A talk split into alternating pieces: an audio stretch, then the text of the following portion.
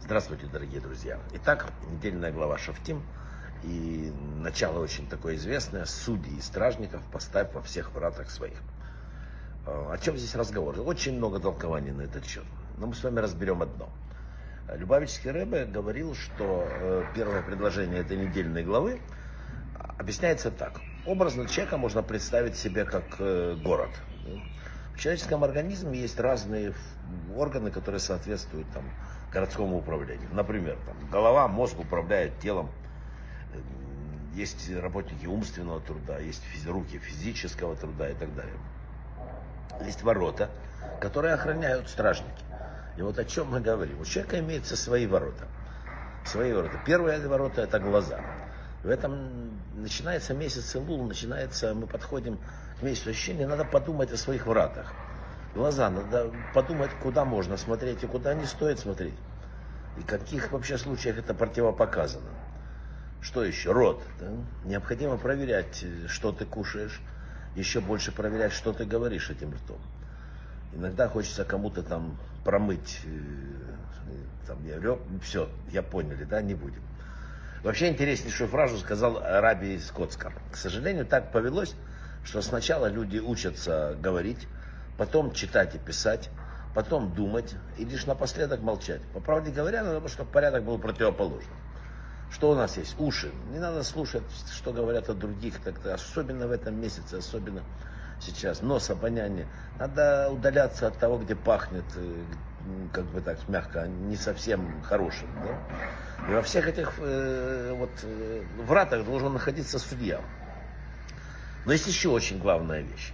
Судьи и стражников поставь себе в, во всех вратах своих. Вот слово «себе» здесь явно ну, лишнее. А так как лишних слов в Торе не бывает, то об этом надо очень хорошо подумать. И что говорят нам мудрецы? Кстати, очень хорошее толкование, поэтому сказал Раби Маше Фейнштейн. Э, он сказал следующее. Человек должен быть в первую очередь судьей самому себе. Судей и стражников поставь себе. Люди вот любят судить кого-то. Это вообще плохо, но в этом месте недопустимо. В Илуле перед Рошашана, перед месяцем суда не, недопустимо кого-то судить. Надо судить себя, только свои действия. Но, как мы знаем, это не новая идея. Люди и религиозные, нерелигиозные, там, не слышали ту заповедь, и там что-то мучается, совесть их там и так далее. Но эта глава говорит о другом. Это не призыв к самоанализу. Тора пишет четко порядок, указывает, каким образом жизнь каждого человека, что надо сделать. Недостаточно того, чтобы был ты уже справедливый там, или там, рассуждал правильно. Нужен еще страж охраняющий. О чем разговор идет? Вспомни, говорит сегодня нам Тора. Вспомни, сколько обещаний было год назад. Что ты хотел сделать там, или когда у тебя не удалось. Как-то честно отнесись к себе. Собственная совесть, она должна вот сесть и объективно оценить. Да, да, сегодня я могу признаться, что я не сделал это, не сделал это, не сделал это, но еще есть время. Еще остался вот сейчас вот этот месяц э, когда у нас есть возможность подтянуться, к Рошана прийти сказать, что да, я это не выполнил, сейчас я успел это, успел.